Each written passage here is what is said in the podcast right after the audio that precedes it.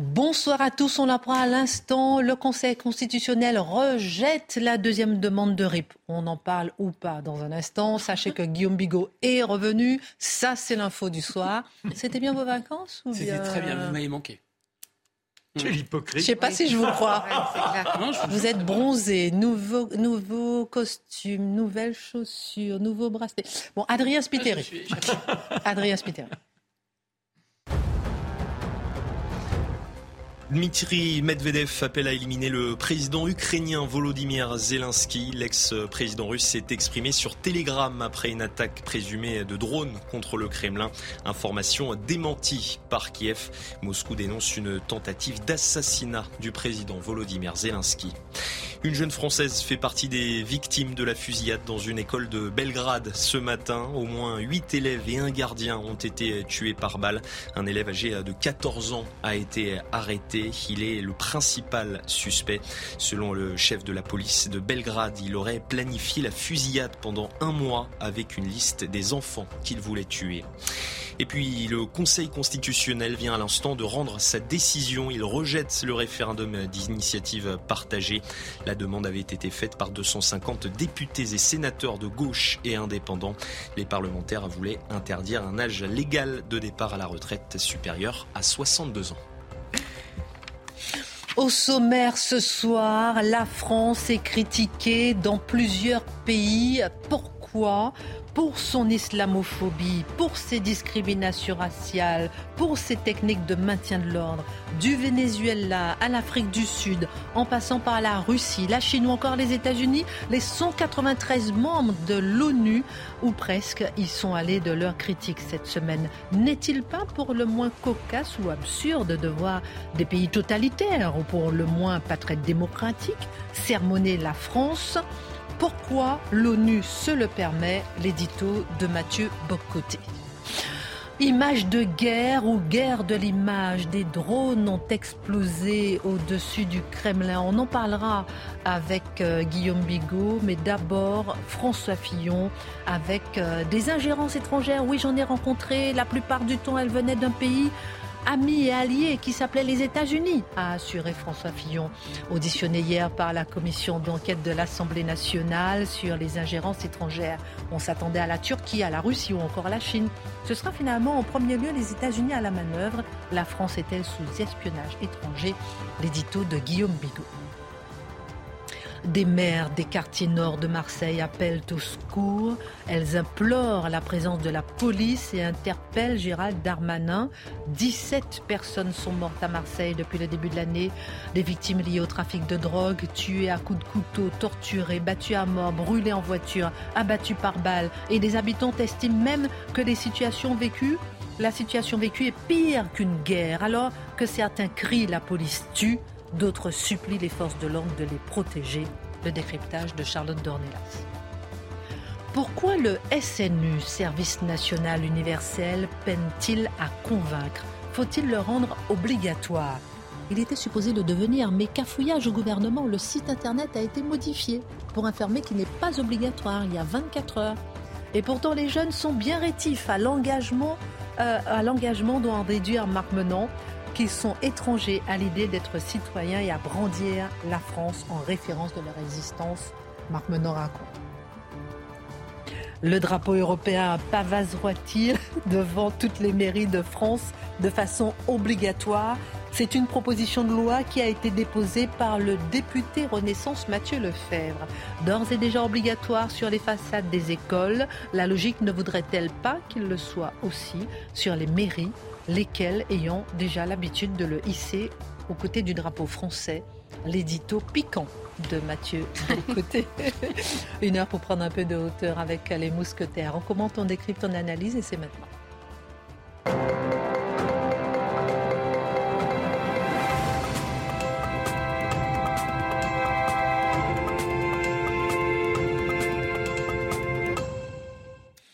On vient de l'apprendre, le Conseil constitutionnel a rejeté pour une seconde fois la demande de référendum d'initiative partagée. Nous allons rejoindre notre envoyé spécial devant le Conseil constitutionnel quelques instants seulement avant de commencer. Évidemment, ce n'était pas une surprise.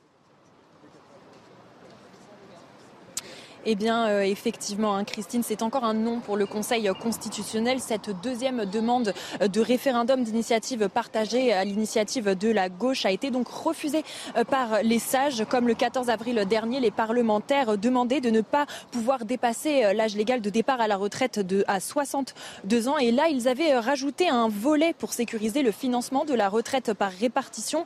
Le Conseil n'a pas considéré cet ajout comme une réforme. Alors que va-t-il se passer à présent? Eh bien, peut-être comme la dernière fois, des manifestations vont éclater euh, dans la capitale dans la soirée. En tout cas, le 6 juin, une manifestation euh, syndicale est prévue et peut-être qu'une réunion intersyndicale euh, va se, prononcer ce soir, va se réunir. La gauche, de son côté, mise encore tout de même sur une proposition de loi du groupe Lyot à l'Assemblée nationale qui doit être examinée le 8 juin prochain. En attendant, la CGT organise une manifestation juste à côté, place du Louvre. Nous allons peut-être aller voir comment ça se passe là-bas et comment ils ont reçu cette information. Merci Maureen Vidal pour ces informations en direct depuis le Conseil, l'entrée du Conseil constitutionnel. En début de semaine, l'ONU a sermonné la France. Et là, on va s'arrêter parce que ça vaut son pesant d'or. Plus exactement, c'est le Conseil des droits de l'homme de l'ONU qui se l'est permis. L'éventail des critiques, Mathieu Bocoté, était large. Islamophobie, discrimination raciale, technique de maintien de l'ordre, même des États qui n'ont pas la réputation d'être démocratie exemplaire, comme la Chine et la Russie, Mathieu Bocoté, se permettent de formuler euh, des reproches. Alors, que penser de ce procès de la France par l'ONU. Alors, s'il m'était permis de faire un éditorial de 12 minutes sous le signe de l'hilarité agressive et méchante, je, je, l'aurais fait. C'est d'une bêtise, mais d'une bêtise. Je commence comme ça, ensuite j'expliquerai pourquoi, mais que je ferai la liste de plusieurs pays membres de cette institution qui est une institutionnalisation de l'hypocrisie qui est le Conseil des droits de l'homme de l'ONU, et ensuite je documenterai, je donnerai certaines des, des reproches qui ont été faits des les éléments du procès faits à la France. Mais je donne quelques-uns des pays membres de ce Conseil. L'Algérie, le Bangladesh, Cuba, les Émirats arabes unis, le Kazakhstan, le Kirghizistan, l'Ouzbékistan, le Soudan, euh, le Qatar, oui, le Qatar, je pourrais en nommer d'autres. Euh, des pays qui, évidemment, pourraient nous enseigner les bonnes méthodes démocratiques, nous le savons. Bon, alors ça, c'est cette instance qui peut être dirigée de temps en temps. Il y a quelques années, corrigez-moi, je crois que la Libye avait dirigé le Conseil des droits de l'homme de l'ONU, ce qui témoignait une forme d'originalité euh, dans, la méthode. Quoi qu'il en soit, faisons la liste des reproches. Les États-Unis d'abord. Les États-Unis qui sont toujours prêts à sermonner la France en toutes circonstances. Allons-y. Nous recommandons à la France d'intensifier ses efforts pour lutter contre les crimes et les menaces de violence motivées par la haine religieuse, telles que l'antisémitisme et la haine anti-musulmane. Et ça, c'est Kelly Billingsley, euh, qui est la représentante des États-Unis, qui a fait ces reproches. Donc, les États-Unis considèrent que la France a du chemin à faire en matière de lutte contre l'antisémitisme. Il serait intéressant qu'elle nous parle de, de quel antisémitisme parle-t-elle, comment s'exprime-t-il, euh, dans quelle catégorie de la population est-il enraciné? Ça m'intéresserait d'avoir l'avis des États-Unis sur cette question-là. Ils s'y connaissent en sur le sujet? Oh, J'ai l'impression que les Américains sermonnent le du haut, euh, de, du haut de leur euh, prestige moral. Disant, les Français sont toujours en retard d'une manière ou de l'autre. Enfin, j'aime beaucoup les Américains, mais j'ai des réserves à leur endroit. Euh, la haine anti-musulmane, donc, aussi. Ça, c'est intéressant. Donc, et là, on verra, on verra, je dire, je, fais un scoop pour la fin, que pour les Américains, tout ce qui relève de près ou de loin de la laïcité, ou des caricatures souvent, mais la laïcité, peut être pensée sous le signe de la haine anti-musulmane. Gardons ça à l'esprit. Ils s'y connaissent oh, vous savez, les États-Unis, c'est un pays qui, en matière de racisme, a une petite expérience assez documentée. Hein, ils, savent comment s'y prendre en ces matières. Hein. Pour ça qu'ils ont des leçons à donner, je devine. Euh, ensuite, ensuite le représentant de la Chine avait un son avis à donner sur la France. Vous savez, la Chine qui traite de manière admirable et démocratique et libérale et tolérante la population ouïghour et qui euh, ne menace pas Taïwan d'invasion. Alors, il y a une augmentation du racisme et de la xénophobie sur le territoire français. Et la Chine ajoute que la France devrait prendre des mesures, cesser de prendre des mesures qui violent les droits des migrants. Donc la Chine, pays totalitaire, sous la direction du Parti communiste chinois, figure fondatrice de l'État chinois moderne Mao Tse-tung, l'histoire de la révolution culturelle. Je dis ça comme ça, c'est des éléments de contexte. Se permet d'expliquer à la France, premièrement, donc il y aurait augmentation de racisme et xénophobie, et plus encore, violation des droits des migrants. Ça, c'est le propos de la Chine. Il y a aussi le Brésil et le Japon qui ont leur avis à donner sur, sur la France. Alors, je cite ici C'est assez remarquable. Le profilage racial par les forces de sécurité. De même, on invite à prendre des mesures, ça c'est l'Afrique du Sud, à prendre des mesures pour garantir des enquêtes impartiales par des organes extérieurs à la police dans tous les cas d'incidents racistes impliquant des policiers. L'Afrique du Sud nous explique comment lutter contre le racisme. Euh, il y a aussi d'autres États qui se permettent d'avoir une expertise particulière, notamment le Liechtenstein, j'adore dire ça, et euh, le Luxembourg qui invite la France à repenser sa politique en matière de maintien de l'ordre. La Malaisie, la Malaisie, dis-je quant à elle, réclame que les responsables de ce crime-là soient punis. C'est le, Figaro qui a bien documenté ça. Il faut dire que le, il y avait quelques citations qui étaient bien tournées.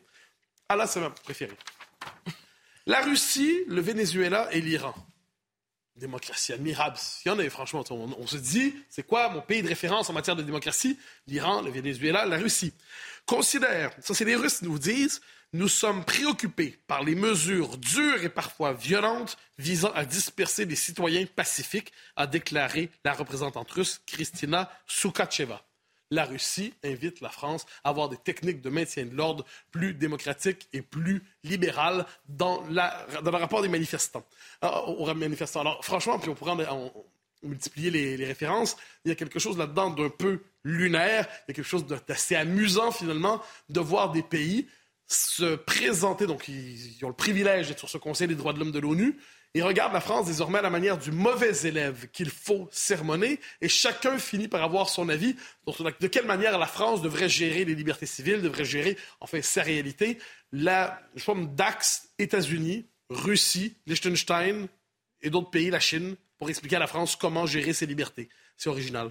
Vous avez l'air bien moqueur, mon cher Mathieu. Mais comment Non, mais est-ce que la France, elle n'a rien à se reprocher en matière de droits de l'homme, selon vous? Bien sûr, on a tous des choses à se reprocher dans la vie. Hein. C'est pour ça qu'on rencontre de temps en temps un prêtre pour se confesser. Vous restez mon cœur. Alors, un peu, un peu. C'est-à-dire que, voyons la liste des pays dont je parle, c'est, c'est pas très sérieux, franchement. C'est pas très sérieux. Mais par ailleurs, si on prend tout ça plus au sérieux, au nom de quoi la France est-elle critiquée ici? Au nom des droits de l'homme. Ah, les droits de l'homme, quand on dit droits de l'homme, c'est que des majuscules. Hein. Droits de l'homme, pays des droits de l'homme, révélation. Ce qui est intéressant, c'est voir la conception des droits de l'homme qui est généralement portée par l'ONU et les différentes agences spécialisées à l'ONU qui prétendent s'en préoccuper. Et là, on pourrait dire qu'il y a globalement quatre domaines de l'idéologie des droits de l'homme selon l'ONU. J'expliquerai le sens du mot idéologie. D'abord, il y a le relâchement des frontières. Globalement, l'ONU a une politique maximaliste en matière de migration et considère que tout ce qui entrave d'une manière ou de l'autre les migrations aujourd'hui, c'est une violation des droits de l'homme. Donc l'ONU considère que si un État prend en charge sa sécurité, il viole les droits de l'homme. Gardons ça à l'esprit. Deuxièmement, ça c'est spécificité française, mais je le redis, tout ce qui touche à la laïcité est pensé comme hostile aux droits de l'homme, parce que c'est une norme collective qui s'impose et qui piétine dans l'esprit onusien les droits et libertés des minorités qui devraient euh, se déployer de manière universelle sur la planète. Donc, du point de vue de l'ONU, du point de vue de l'ONU, l'idée d'un modèle spécifique de laïcité comme la France, ça peut causer problème. J'y reviendrai, j'ai un exemple ensuite. Euh, L'ONU, par ailleurs, et ça c'est une chose assez intéressante, prétend, prétend lutter pour les libertés publiques, mais n'est pas toujours hostile à la censure. C'est intéressant de noter, parce que lorsque l'ONU nous invite à lutter contre la haine, ça revient souvent dans les conférences onusiennes, leur définition de la haine revient pratiquement à vouloir toujours restreindre le périmètre de la liberté d'expression. Et l'ONU considère qu'appartiennent aux droits de l'homme l'extension infinie des droits sociaux et économiques que certains ont décidé d'associer aux droits de l'homme dans la deuxième moitié du XXe siècle, une interprétation assez socialisante des droits de l'homme. Et l'ONU considère qu'un pays qui ne respecte pas un programme de droits socio-économiques tel qu'en compris par une certaine gauche trahisse les droits de l'homme. Allons un peu plus loin. Le concept de droits de l'homme, je l'ai porté par l'ONU, mais prenons-le aussi tel qu'en France, avec, on en parlait récemment, la Ligue des droits de l'homme ici, hein, la sainte autorité morale de la Ligue des droits de l'homme. Rappelons-nous qu'est-ce qui était classé dans la catégorie droits de l'homme par les gens de la Ligue des droits de l'homme, il encore tout récemment. C'est le refus de tout encadrement des politiques migratoires. Hein, finalement, la distinction entre le citoyen et celui qui ne l'est pas, c'est une violation des droits de l'homme. Voilà pourquoi d'ailleurs la Ligue des droits de l'homme plaidait pour une régularisation de tous les sans-papiers et considérait qu'il fallait faciliter le, transfert des populations d'une société à l'autre. Tout ça, pourquoi? Parce que finalement, il fallait faciliter l'immigration maximale. Comment lutter contre l'immigration irrégulière en décidant d'en faire une immigration régulière? De même, la Ligue des droits de l'homme ici plaidait, plaidait pour tout ce qui relève du changement de sexe aujourd'hui, la théorie du genre, c'était, c'était les droits de l'homme. Et plaidait aussi, j'ajoute une chose, soit dit en passant, pour la censure, encore une fois. Au nom de la censure, il y avait cette logique d'application, c'était au nom des droits de l'homme qu'on pratiquait la censure. Alors, si j'étais audacieux, je dirais que l'idéologie des droits de l'homme aujourd'hui, pas les droits de l'homme entendus au sens de philosophie, mais l'idéologie des droits de l'homme est une idéologie qui étouffe la démocratie. Pourquoi? Parce qu'elle cherche à présenter toute revendication identitaire, ethnique, sexuelle particulière comme tout autant de droits fondamentaux sur lesquels la société n'a pas le droit de se manifester, n'a pas le droit de décider. Donc, c'est un émiettement dans l'infini des désirs. Les désirs sont convertis en droits de l'homme et à partir de là, l'État est condamné à l'impuissance. On le voit lorsque vient le temps de gérer l'immigration, on le voit quand vient le temps de gérer, sur la question des Black Blocs, on en parle beaucoup ces jours-ci, lorsque vient le temps de réprimer des milices d'ultra-gauche violentes et factieuses, eh la logique des droits de l'homme nous empêche d'intervenir. C'est quand même un problème. Alors vous me direz, oui, mais est-ce qu'il y a des problèmes en France en matière de droits de l'homme? De mon point de vue, bien sûr, il y en a quelques-uns. Par exemple, la liberté d'expression. La simple possibilité de se retrouver un jour devant la 17e chambre pour une caricature dans un magazine, pour un propos qui choque telle ou telle association d'indignés spécialisés, professionnels, militants et stipendiés. Le simple fait qu'on puisse se retrouver devant une chambre, devant un tribunal, pour des propos qui choquent les uns les autres, ça, c'est un problème pour moi de droit de l'homme. Et là, j'irai un peu plus loin sur le mode de la provocation. Quand on se retrouve, la vampirisation fiscale des Français aujourd'hui par un État qui confisque les ressources à un niveau tel qui fait qu'on travaille, on travaille, on travaille, et le, fruit de son travail est confisqué par l'État, pourquoi ne pas dire que ça relève d'une violation des droits de l'homme? Vous me direz, vous exagérez. Non, non. Provocation, bien sûr. Mais qu'est-ce que j'entends par là? C'est que les droits de l'homme, ce n'est pas une révélation sans interprétation c'est une philosophie. Et aujourd'hui, il y a des conceptions différentes de ce que sont les droits de l'homme. Conception plus socialisante, conception plus conservatrice, conception plus libérale, libertarienne, social-démocrate, toute la liste. Donc quand on nous dit les droits de l'homme, les droits de l'homme, les droits de l'homme, en sautant un peu dans les airs, eh bien, je m'excuse, mais je ne me tourne pas vers l'ONU, hein, le machin, le machin, pour reprendre la formule du général de Gaulle. Je ne vois pas dans le machin la sainte autorité morale qui me dira quoi faire en matière de droits de l'homme. Vous citez le général de Gaulle en parlant de l'ONU comme, comme d'un machin, mais vous cédez pas un petit peu à la facilité là quand même? Non, je crois pas. Parce que l'ONU, qu'est-ce que c'est? C'est un. C'est quand même c'est une espèce d'empire en lévitation, une bureaucratie ambitieuse, une bureaucratie agressive qui prétend un jour réguler tous les domaines de l'existence. Je dis pas qu'ils sont à la veille de le faire. Je dis qu'ils ont la prétention de se mêler de tout et d'expliquer au peuple quoi faire en toutes circonstances à partir de leur conception du droit.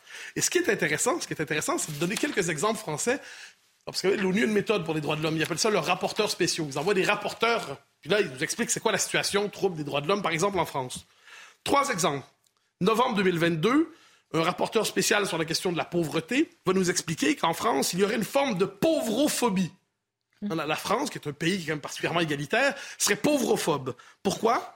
Exemple donné par le rapporteur spécial Aujourd'hui, le fait de mal s'habiller et de ne pas avoir le bon accent, de ne pas avoir les codes culturels, d'habiter dans des quartiers qui ont une mauvaise réputation, c'est une véritable pénalité pour les personnes. C'est une peine qu'elles subissent pour leur vie entière. Donc l'ONU, l'ONU intervient en matière de droits de l'homme sur la question de la pauvreté en France. Deuxième exemple, l'ONU avait condamné, euh, sur le mode de l'inquiétude des droits de l'homme, une disposition juridique particulière sur les langues régionales. Ça, c'était en 2021. Et dernier exemple préféré pour Marc, 2004 au moment des débats, des débats, vous savez, sur les signes religieux à l'école. Le rapporteur spécial à l'époque, je m'en souviens parce qu'il se mêlait aussi de nos affaires chez nous, M. Doudou Dienne. Doudou Dienne, rapporteur spécial des Nations Unies sur les formes contemporaines de racisme, de discrimination raciale. Parlez pas trop vite, parlez pas trop vite. Pardonnez-moi. Euh, vous débordez sur votre thème. C'est pour ça que j'ai accéléré. Mais ne parlez pas trop vite. Ah, M. Doudou Dienne, rapporteur spécial des Nations Unies sur des machins de racisme, je cite, la défense de la laïcité il s'inquiétait que la défense de la laïcité soit finalement au service aujourd'hui, euh, vise l'islam dans son expression, que ce soit l'islam qui soit visé par la laïcité. Donc il s'opposait à la loi française sur les signes religieux en y voyant une manifestation dans d'autres mots, d'islamophobie et de persécution des minorités religieuses. Alors, en ces matières, franchement, les droits et libertés, c'est absolument fondamental. Je crois effectivement qu'on peut se passer de la vie du temple onusien en ces matières pour savoir quoi penser de ce qui se passe en France ou ailleurs. Merci euh, beaucoup, euh, mon cher Mathieu, pour votre regard. Euh, Guillaume, on va s'intéresser ce soir à ce qui se passe avant de parler de François Fillon et de, mhm. de ce mot d'ingérence, avec ce qui se passe, parce que convaincu que le président Vladimir Poutine a été victime d'une tentative d'assassinat la nuit dernière, le Kremlin désigne l'Ukraine comme responsable On a tous vu ces images de drones qui explosent à 2h27 du matin, deux drones à 16 minutes d'intervalle, sans faire de dégâts. La présidence russe affirme avoir déjoué une attaque menée par donc, ces deux drones qui ont été abattus. Est-ce que c'est une guerre de l'image, le disais en titre, ou bien est-ce que c'est une image de guerre? Oh, sans doute, sans doute les deux, mais le fait qu'ils aient diffusé des images, de toute façon, quand un État est, victime d'une tentative de ce type, en général, il ne va pas étaler sa vulnérabilité, la montrer, la diffuser comme ça.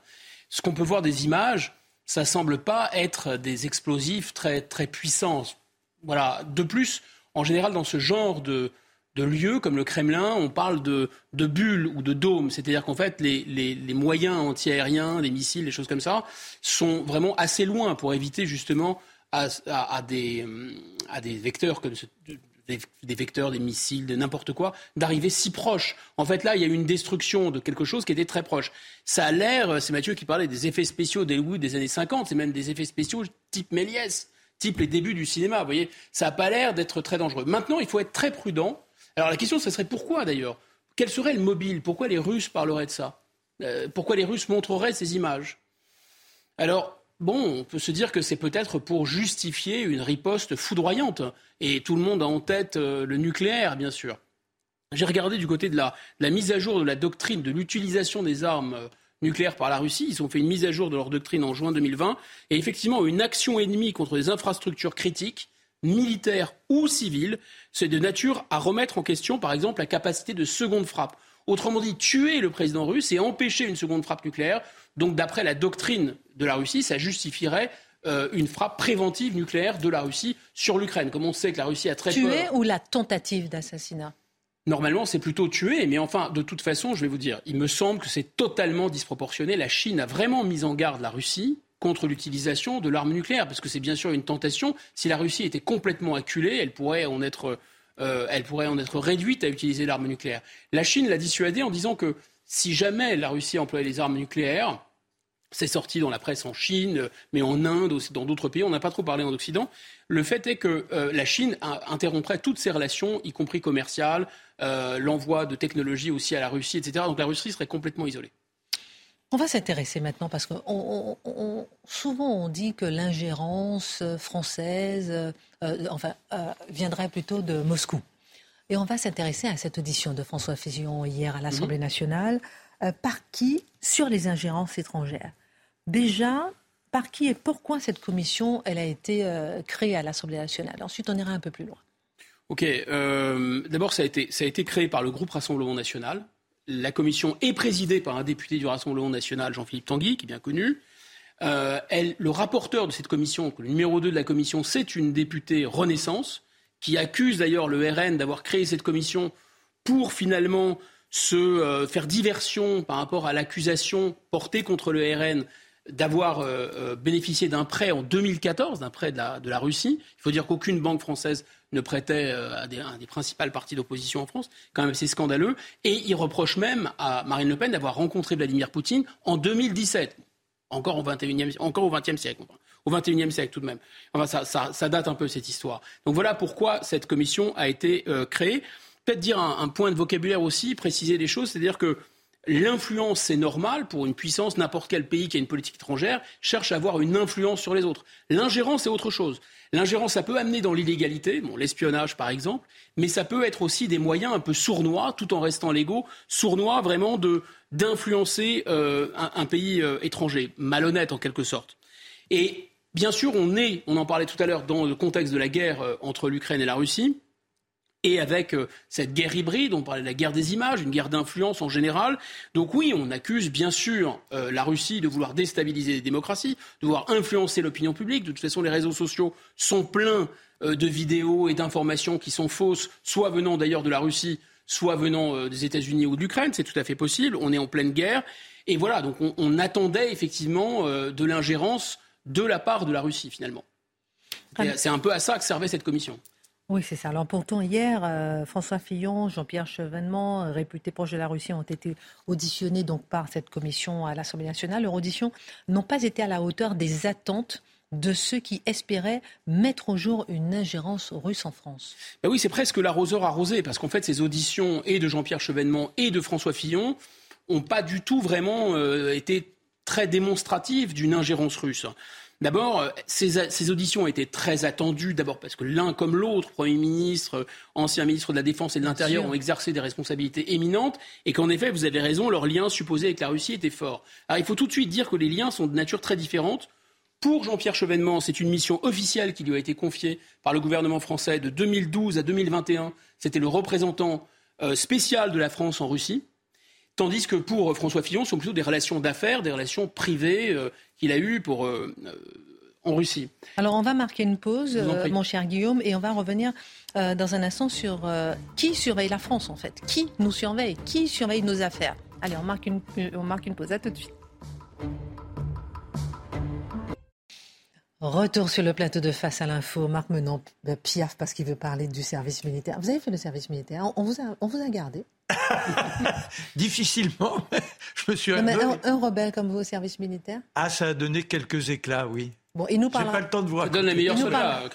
Ça donne quoi? Ça donne les meilleurs soldats. Il nous parlera du SNU tout à l'heure. Euh, on verra dans un instant si vous voulez que ce soit obligatoire ou pas. Et à tout à l'heure pour vous aussi, Charlotte. On va revenir sur hmm euh, cette audition à l'Assemblée nationale euh, de Jean-Pierre Chevènement, François Fillon. Alors, on s'attendait à des réponses sur l'ingérence russe en France. C'est ça. Et qu'est-ce que ça a donné finalement? D'abord, Jean-Pierre. Jean-Pierre Chevènement euh, a, démoli complètement le narratif euh, otanien. Il a montré que cette guerre avec, euh, entre la Russie et l'Ukraine était assez prévisible finalement. Il a montré comment l'Union européenne avait tout à fait déstabilisé l'Ukraine et que les choses s'étaient envenimées au fur et à mesure. Il a décrit ça par le menu, très précisément. Et quant à François Fillon, Bon, euh, c'était des affaires qu'il a fait sur place. Il a conseillé des entreprises françaises qui voulaient s'installer en Russie, mais il a aussi siégé dans deux conseils d'administration de deux entreprises russes, de pétrochimie, d'hydrocarbures. Mais il a démissionné le lendemain de l'invasion. Donc en fait, il n'a pas touché un copec de la Russie. Donc euh, il n'y avait pas grand-chose à se mettre sous la dent en matière d'ingérence de ces deux personnages dont on voulait démontrer que la Russie les avait, euh, les avait utilisés. Par contre, il y a eu, pour rester un instant sur le cas de François Fillon, à mon avis, à mon humble avis de citoyen, un problème de principe quand même. Parce qu'un ancien Premier ministre de la France reste, à mon sens, représentant de la France à vie, quoi qu'il fasse. Et François Fillon a déclaré Je mène ma carrière comme je l'entends. Si j'ai envie de vendre des rillettes sur la place rouge, je vends des rillettes sur la place rouge. Alors on se souvient que François Fillon avait dit Mais est-ce qu'on imagine le général de Gaulle mis en examen? Je dis, est-ce qu'on imagine le général de Gaulle vendre des baguettes place Tiananmen Donc c'est pas très sérieux tout ça. Alors c'est l'idéologie, hein, le moi-moïsme, le tout à l'ego, je fais ce que je veux, moi, moi, moi. C'est pas ça, c'est qu'on est dans une idéologie justement un peu américaine, capitaliste, hyper individualiste. On n'est plus tenu par une espèce de, surmoi national. Voilà, je pense que c'est ça que ça, que ça signifie. Alors ce n'est pas du tout la, Russie ou la Chine, ni l'Algérie, ni la Turquie euh, qui cherchent le plus à déstabiliser la France et qui l'espawnent le plus finalement. Non, pas du, pas du tout. C'est en cela que cette, cette, audition a été vraiment intéressante. Euh, en fait, c'est pas que ces pays ne cherchent pas à influencer ou à s'ingérer, ils le font. La Chine l'a fait. Il y a trois ans, il y a une entreprise chinoise qui, sous prétexte de déployer la 5G en France, voulait mettre la main sur nos nœuds de télécommunications. Ils se sont fait attraper. La Russie, on a expulsé 35 diplomates et agents russes. Bon, donc bien sûr qu'ils le font. Mais ils utilisent des moyens assez grossiers finalement, et ils n'ont pas tant de moyens que ça. Non, l'éléphant dans la pièce, vraiment absolument énorme, ce sont les États-Unis à la fois parce que les États-Unis possèdent des moyens absolument gigantesques et parfois beaucoup plus subtils que ces pays. Qu'on pense par exemple en matière d'ingérence au programme Young European Leaders, d'autres d'anciens présidents de la République, voire même un président de la République en exercice, a été, euh, euh, on va dire, traité par les États-Unis quand il était jeune. On voit aussi mais, c'est multicanal, c'est quasiment multimédia cette influence des États-Unis. Elle est majeure. Prenons par exemple les programmes spécifiques de l'ambassade des États-Unis à Paris à destination, vous savez, de la Californie française. Peut-être d'ailleurs que c'est pour ça qu'on parle de Californie française. Peut-être, j'en sais rien. Euh, le maire de Sevran, Stéphane Gatignon, a très bien expliqué qu'il y a des projets souvent proches du wokisme, de l'idéologie, de la contestation du modèle laïcité à la française, etc. Ils reçoivent de l'argent, jusqu'à 100 000 euros, des associations euh, euh, de quartier, entre guillemets. Donc il y a vraiment une volonté de déstabiliser la France de la part des États-Unis. On ne va pas faire un topo, on le sait, le dollar, l'extraterritorialité juridique que permet le dollar, les, les 9 milliards d'euros 9 milliards d'euros d'amende à la BNP. La manière dont ils ont euh, quasiment kidnappé en Bastille un cadre d'Alstom pour s'emparer euh, d'une partie d'Alstom. Et les écoute. Et pendant cette audition incroyable, François Fillon, j'ai été écouté avec le président Sarkozy pendant 5 ans par la NSA. Le plus incroyable, mais c'est que c'est même pas un scoop, c'est qu'on le savait. Cette affaire, elle a déjà occupé la presse. une petite journée, deux jours, à tout casser. Voilà, sous prétexte que c'est un pays allié, c'est un pays ami. On n'a jamais expulsé de diplomates américains, ni d'agents américains. Moi, je pense que si on avait un gouvernement normal, on, rapatrierait, à mon avis, des agents ou des diplomates américains.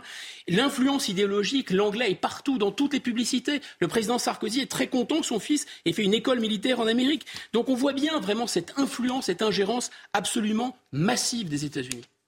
Merci beaucoup euh, pour votre regard. Dans un instant, on va essayer de faire un tour de table sur le référendum d'initiative partagée qui a été rejeté par le Conseil constitutionnel une deuxième fois. Charlotte, avant tout, euh, des femmes ont tenu une conférence de presse dans les quartiers nord de Marseille pour appeler au secours le ministre de l'Intérieur. Elles n'en peuvent plus de l'insécurité et réclament un renforcement de la présence policière. Que se passe-t-il concrètement? euh, on a vu euh, il y a quelques jours, il y a un homme de 63 ans qui a pris euh, plusieurs balles dans le thorax, qui est mort sur le coup et qui allait jouer aux cartes avec ses amis, en l'occurrence, à proximité d'un genre de bar, snack qui était là. Il est inconnu des services de police et qualifié comme probable victime collatérale d'un règlement de compte entre trafiquants de drogue. C'est la 17e victime de ces violences liées au trafic de drogue depuis le début de l'année dans les seules Bouches du Rhône aujourd'hui en France, 17 morts en 4 mois. Parce qu'on s'est tellement habitué qu'on se dit, bon, bah voilà, c'est la 17e victime. 17 morts en 4 mois. Et vous avez toutes sortes de morts. Vous avez des morts au couteau, des tortures, des gamins battus à mort, euh, des euh, cadavres que vous retrouvez brûlés dans le coffre d'une voiture elle-même calcinée. Vous avez en effet des personnes qui meurent par balle. Et là, en plus euh, de, l'horreur, on va dire, des règlements de compte euh, habituels, vous avez là un homme qui n'a rien à voir avec le trafic. Alors évidemment, tous les habitants vont vous dire, personne ne se satisfait de règlements de compte entre gamins de 15 ans euh, qui tombent en bas des tours du quartier, fussent-ils liés au trafic d'une manière ou d'une autre, surtout qu'en général, c'est évidemment le bas du trafic. Hein. Les gamins qui sont dans la rue, c'est évidemment pas les têtes pensantes euh, du trafic de drogue. Mais il est clair que pour les habitants d'un quartier, vous basculez dans une guerre encore plus terrifiante quand vous savez que vous pouvez prendre une balle euh, perdue et que vous savez que le fait de ne pas vous lier au trafic ne vous protège plus euh, des, des, balles qui s'échangent dans le quartier. On avait déjà eu en juillet 2021 une jeune fille de 17 ans qui avait été, là encore, victime collatérale qui était morte euh, en prenant une balle dans ces quartiers-là. Et là, on a en effet des mères euh, de famille qui habitent ces quartiers-là, qui ne vivent pas de ce trafic, qui, euh, en l'occurrence, en meurent et ont peur que leurs enfants, surtout, en meurent. Elles décrivent une vie absolument impossible. Vous le disiez tout à l'heure, elles disent que c'est euh, la guerre en pire, que c'est l'horreur, qu'elles ont extrêmement peur. Et elles, elles veulent du bleu dans la rue. Elles veulent du bleu la nuit, enfin des policiers la nuit. Elles veulent des contrôles. Certaines disent c'est bien, il y a des contrôles à l'entrée des cités, mais simplement pas dedans. elles veulent des rondes. Il y en a même qui réclament des couvre-feux. Enfin, vous voyez, elles veulent tout ce que, euh, tout ce que certains dans le débat public nous expliquent euh, qui est rejeté dans les quartiers, euh, dans, les, dans les banlieues, en gros, un peu partout. Et eh ben, elles, elles le réclament le jour, la nuit, et c'est possible tout le temps pour se protéger et protéger leurs enfants. Alors, comment comprendre, Charlotte Dornella, ce qui se passe dans ces quartiers, que les habitants, ceux qui subissent jour et nuit Comment comprendre ça? Ben, en gros, c'est un cauchemar parce que c'est pas du tout nouveau, hein, le trafic de drogue pour faire simple, c'était les, mafias corso marseillaises, comme on les appelait, pendant très longtemps, euh, euh, et qui ont été remplacées dans les années 90, petit à petit, euh, par des jeunes recrues, beaucoup plus issus de l'immigration récente, qu'on peut à peu près ce, ce, trafic en main. Alors, il y a encore des traces de l'ancien trafic, mais c'est énormément dans ces quartiers-là, ces jeunes-là, et on a des gamins de plus en plus jeunes qui sont prêts à absolument tout à partir du moment où ils sont payés à la journée pour le, pour le travail qu'ils vont faire avec une dose de shit qu'on leur donne en plus et ils sont nourris dans la journée. Donc vous pensez bien que pour eux, euh, c'est euh, évidemment euh, des opportunités, ce qui est d'ailleurs ce qui fait très très peur aux mères qui voient parfois leurs gamins traîner près des points de deal. Et les vrais têtes de réseau, les trafiquants, eux, ils ordonnent à toute cette, euh, toute cette euh, main-d'œuvre, on va dire, depuis soit la prison, parce que certains sont en prison, soit l'étranger. Donc eux, ils sont hors de portée, un, des balles dans la rue et du trafic lui-même dans la rue. Et alors, on a initialement les jeunes du quartier, euh, les jeunes locaux, on va dire déscolarisés, qui le faisaient pour 100 à 200 euros par jour. Donc ils surveillent, ils font tout ce qu'on leur demande. Petit à petit, vous avez une, une riposte tellement agressive précisément dans la rue, avec euh, des, règlements de compte, des tortures, des tortures qui sont filmées pour précisément faire peur à cette main-d'œuvre euh, corvéable merci, que la, la, source, on va dire, locale de la petite main-d'œuvre s'est tarie. Alors là, vous avez des appels d'offres qui ont été lancés sur tous les réseaux sociaux et vous avez des gamins qui arrivent de partout en France, notamment de la région parisienne, notamment euh, de l'Auvergne, enfin vous avez d'un peu partout, de la campagne parfois, et ils viennent parce que le trafic de drogue à Marseille est tellement lucratif que c'est bien mieux payé qu'ailleurs. Alors ils viennent, ils viennent faire des piges, parce que ça s'appelle comme ça. Très, très grave. À Marseille, et c'est d'autant plus grave que pour la police, c'est ingérable c'est ingérable d'essayer de tracer déjà localement, c'est compliqué, mais alors quand vous tracez à travers toute la France des gens qui vont, qui viennent, c'est très compliqué. Et en plus de ça, vous avez des clandestins qui sont recrutés. Vous savez, ils sont pris en main par les passeurs, on en a souvent parlé. Ils sont recrutés et tout ça a des avantages considérables. D'abord, quand vous recrutez entre 14 et 19 ans, vous avez cette question des mineurs euh, qui sont isolés donc euh, pris en main totalement par le réseau. Et par ailleurs, alors c'est horrible, hein, mais quand ils meurent dans les règlements de compte, eh bien l'émotion est moins vive dans les quartiers parce qu'on les connaît pas. C'est pas les enfants du quartier, donc ça, il y a moins de pression du quartier, on va dire, quand ça arrive. Et vous avez moins de risques aussi devant la justice parce qu'un mineur ou un étranger impossible à identifier, c'est compliqué devant la justice. On connaît ça par cœur. Et par ailleurs, c'est un milieu ultra agressif qui maintient sous tension tous ces jeunes-là en euh, torturant ces gamins-là, en jambisant, comme ils disent, c'est-à-dire en tirant euh, dans les jambes, euh, dans les différents points de vente.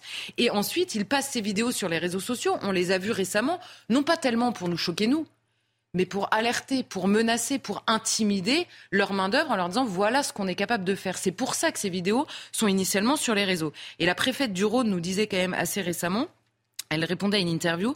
Elle disait que chaque semaine, désormais, vous avez des gamins qui appellent les flics au secours pour essayer de sortir de ce réseau, en demandant aux flics de les interpeller pour sortir d'un réseau qui est, mm. absolu, qui, qui, qui est capable d'une barbarie complètement dingue. Alors pour les habitants, il y a bien sûr ces morts, il y a le risque de voir leurs enfants basculer, mais il y a toute la journée des fusillades quotidienne, même s'il n'y a pas de mort, ça tire toute la journée. Vous avez des gamins armés dans les halls d'immeubles. Donc quand vous emmenez vos enfants à l'école et qu'ils voient des armes le matin, le soir, vous avez des, comment dire des checkpoints, on va dire, gérés par ces euh, par ces dealers euh, pour rentrer chez vous. Bref, vous avez peur d'aller à l'école. Les gens vont chercher leurs enfants à l'école, même quand elle est euh, en voiture, même quand elle est à 200 mètres, tellement ils ont peur de rentrer à pied. Vous avez peur de descendre des escaliers. Et chaque fois qu'il y a un mort et un règlement de compte, vous avez tellement peur de la vengeance que pendant cinq jours, les enfants ne vont plus à l'école. Certains parents les retirent complètement de l'école en attendant que ça se calme. Bref, euh, c'est l'enfer, évidemment, pour tous les habitants de ces quartiers. Alors on sait, euh, Charlotte, que ce phénomène n'est pas vraiment nouveau à Marseille. Qu'est-ce qui change vraiment là, maintenant? Alors, ce qui change, c'est l'augmentation du phénomène et c'est surtout l'absence totale de limite des gens qui la composent, qui composent, on va dire, ce trafic-là.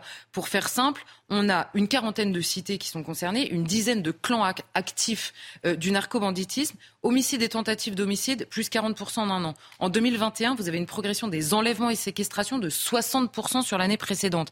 Et vous avez de plus en plus, surtout les policiers vous disent, de plus en plus de découvertes d'armes de guerre euh, à chaque fois qu'ils font des perquisitions liées au trafic de drogue, d'armes qui foisonnent euh, dans ces cités. Alors évidemment, il y a une action policière à la fois de harcèlement sur le terrain et de la police judiciaire qui enquête sur tous ces, réseaux-là, mais les réseaux sont tellement tentaculaires, ils s'adaptent tellement vite que c'est hallucinant. Et alors, un chiffre qui, moi, m'a glacé le sang, même le prix de la vie euh, a baissé devant l'ampleur du trafic. C'est-à-dire, il y a quelques années, les policiers vous disaient, pour aller tuer quelqu'un, on vous filait 30 000 euros.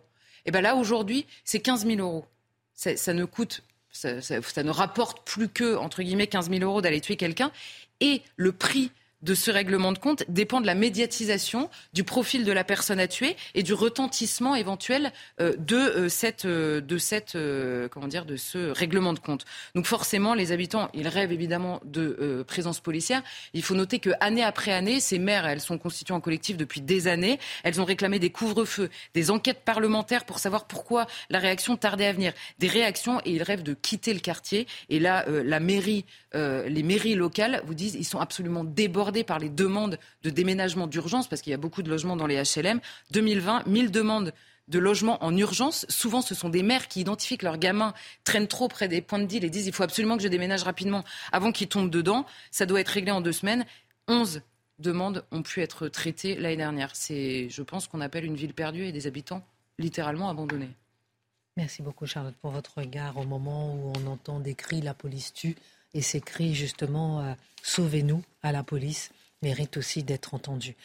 Marc Menant, pourquoi le service national universel peine à convaincre? Faut-il le rendre obligatoire? Vous m'avez dit que vous avez fait votre service militaire. on, vous a, mis au cachot Oui, oui, j'étais au cachot. Ça ne m'étonne pas du tout. Longtemps? Ben, J'ai passé trois semaines, oui. Trois semaines enfermé. Et après, on vous a viré? Ben non, on ne vous vire pas, mais je ne peux pas tout vous raconter. J'ai même envoyé ma lettre de démission, forcément. Ah, ça, vous, ça me ressemble bien, ça. Mais le général m'a appelé, enfin on a pactisé, oui.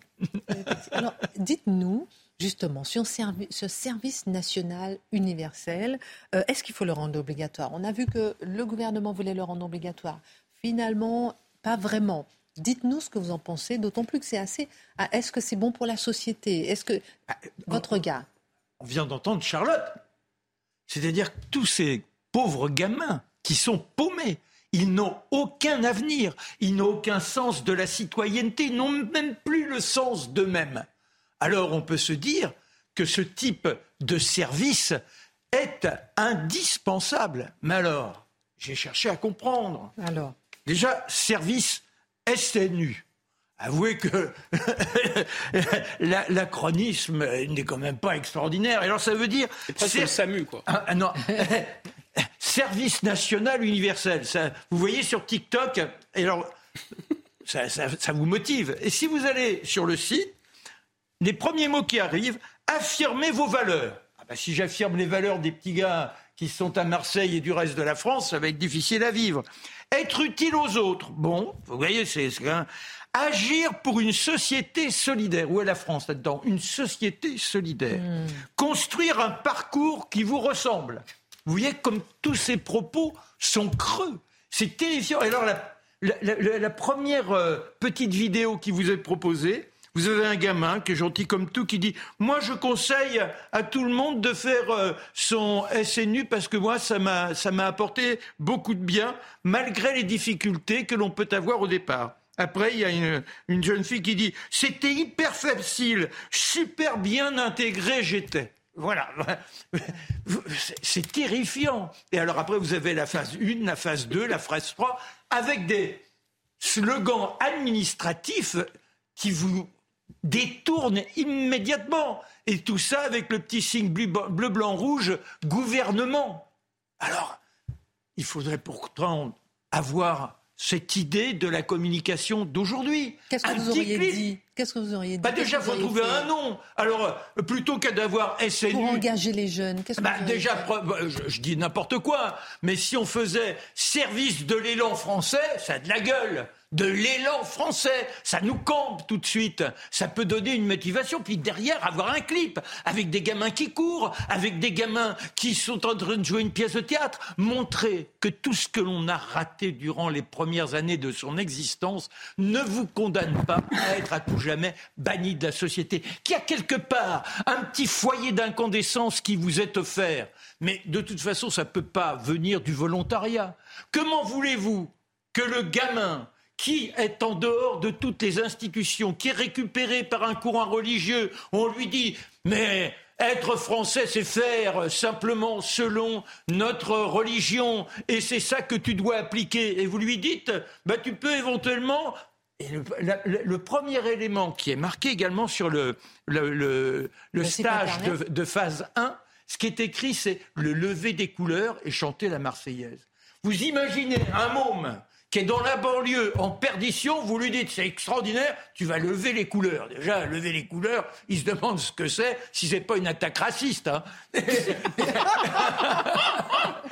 et, puis après, chanter la Marseillaise. Ah bah quel slam Non mais c'est invraisemblable. Et il y a des gens qui sont payés pour ça et qui apparemment en sont fiers.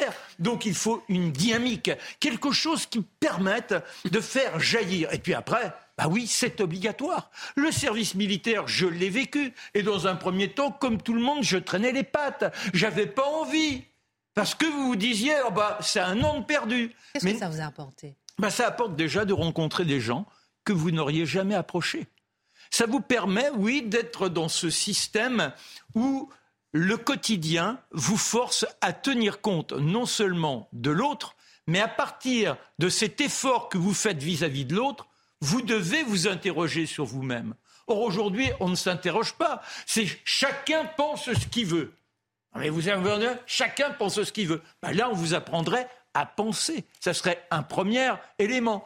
Vous essayez de tenir une démonstration, vous dites ça c'est ta vérité. Mais non, il n'y a pas chacun sa vérité.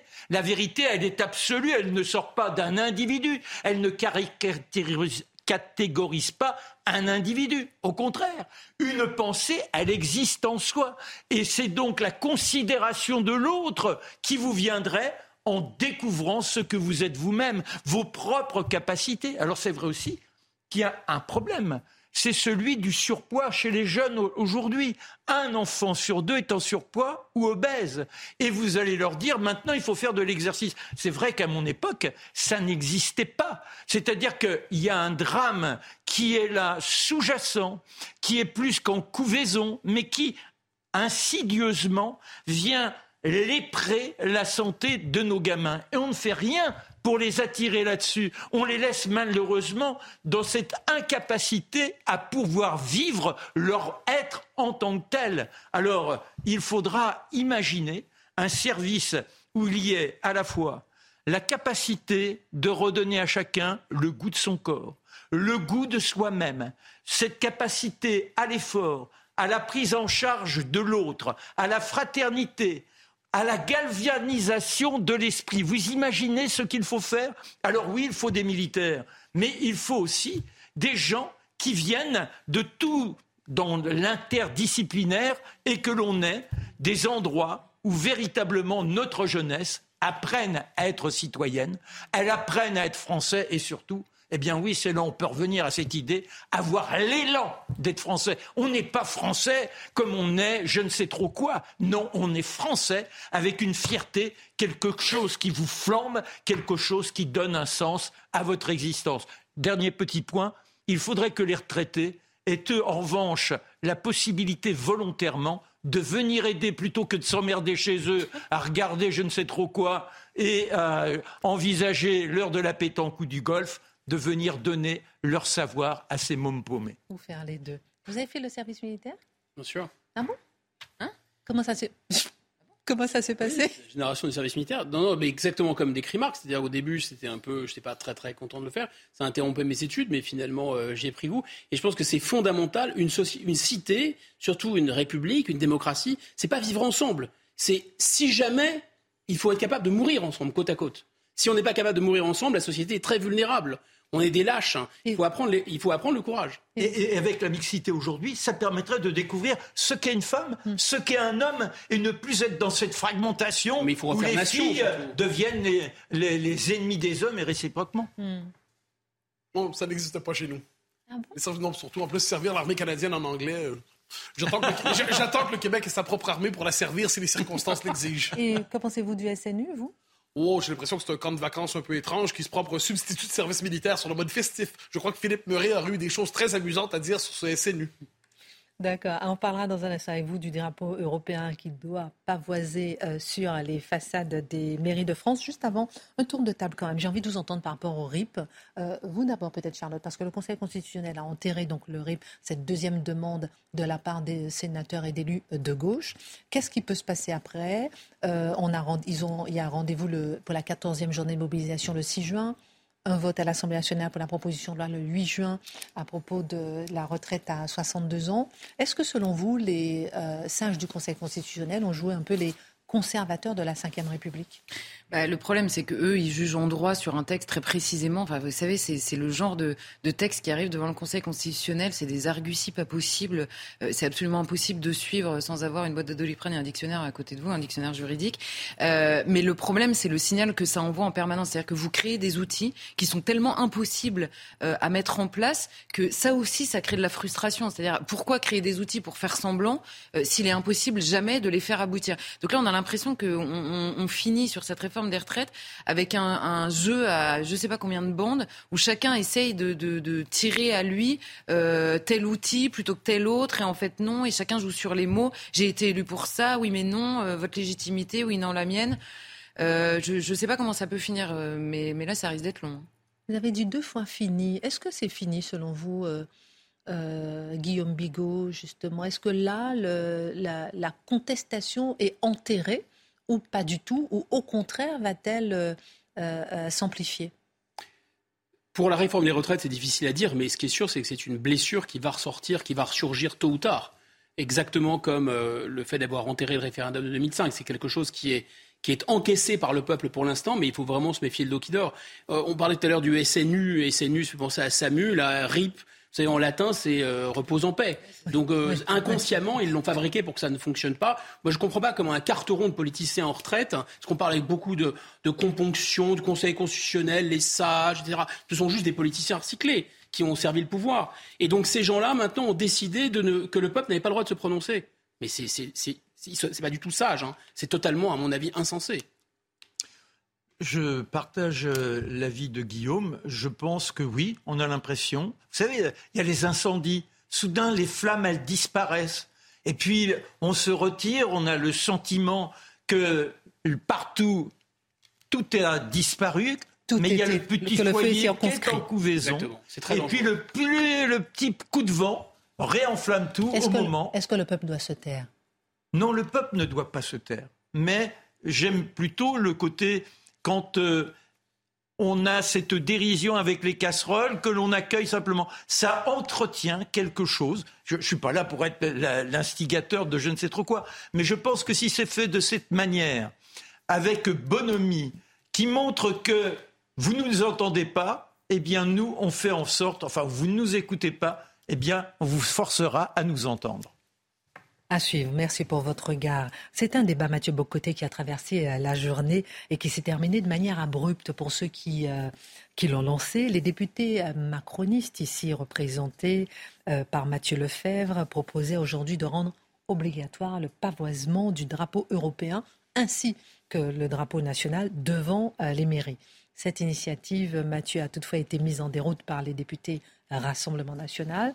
Elle sera néanmoins débattue au Parlement le 9 mai. Que faut-il en penser? Ben, D'abord, d'abord, voir quels sont les arguments avancés par la Macronie pour justifier le pavoisement obligatoire du drapeau européen devant les mairies.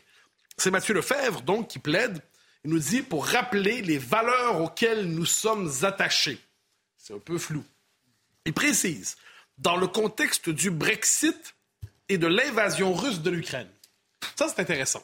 Le contexte du Brexit, ça aurait pu vouloir dire, ah oui, nous sommes conscients que les peuples sont tentés de s'extraire de cet empire européen qui ne dit pas son nom pour retrouver leur indépendance et leur souveraineté.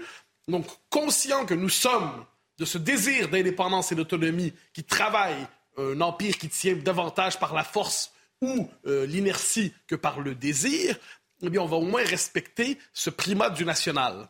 Or, la réaction des Européens, c'est le contraire. C'est de dire, vous n'aimez pas l'Europe, on va vous en donner une deuxième portion pour que vous soyez certains de l'avoir toujours au visage. Donc, c'est assez intéressant comme méthode. Donc, plus l'Europe est rejetée, euh, au sens, non pas comme, comme, comme euh, civilisation, mais comme entité technocratique euh, invasive, eh plus elle est rejetée et plus il faut l'imposer de manière obligatoire.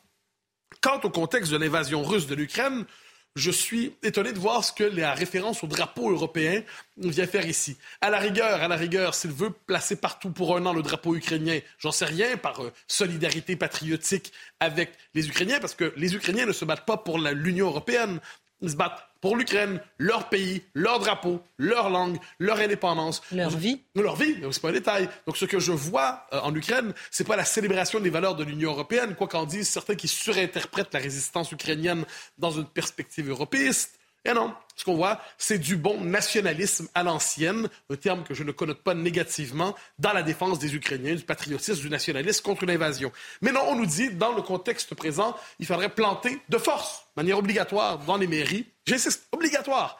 Ils sont fascinants, ces gens-là. Plus on leur explique que ça ne fonctionne pas, plus ils insistent pour l'imposer. Hein, leur rapport à la pédagogie est complexe. Sauf pour le SNU, par contre. Ça, c'est autre chose.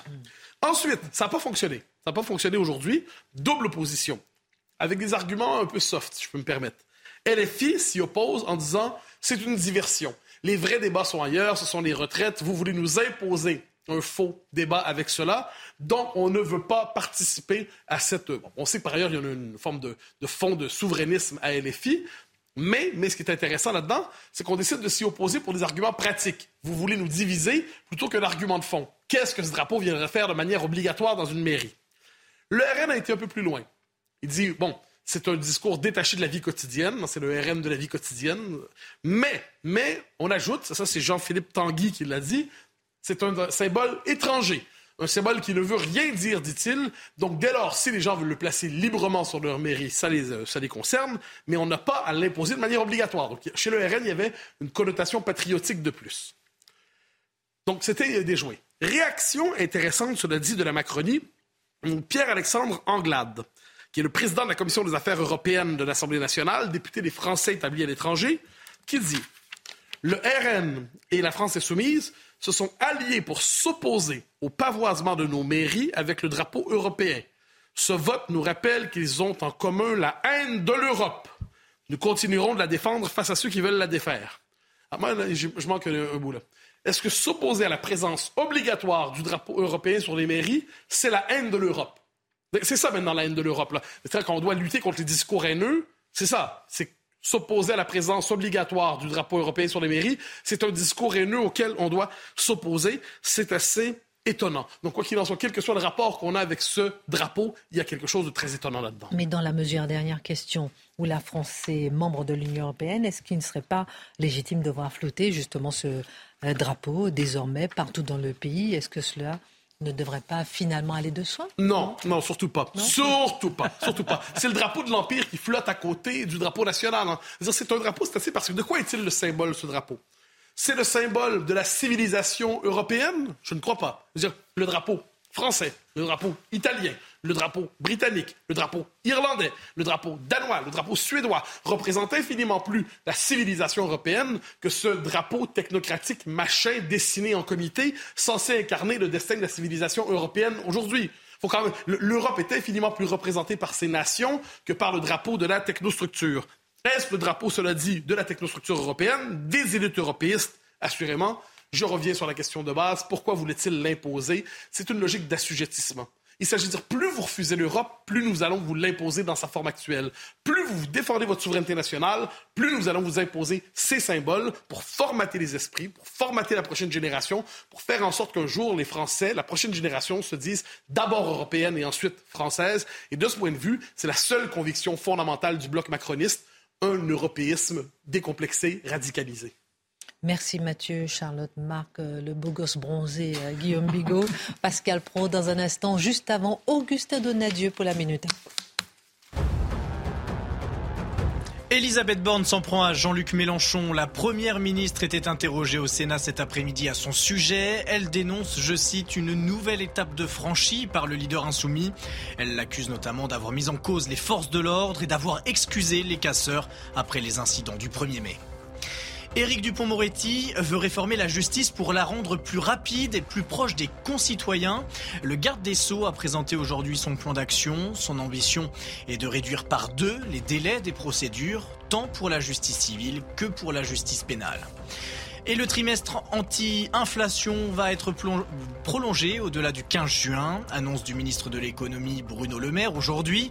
Pour rappel, il permet aux distributeurs de proposer une sélection de produits à prix réduit, un coup de pouce pour les consommateurs pour faire face à l'inflation sur les prix alimentaires.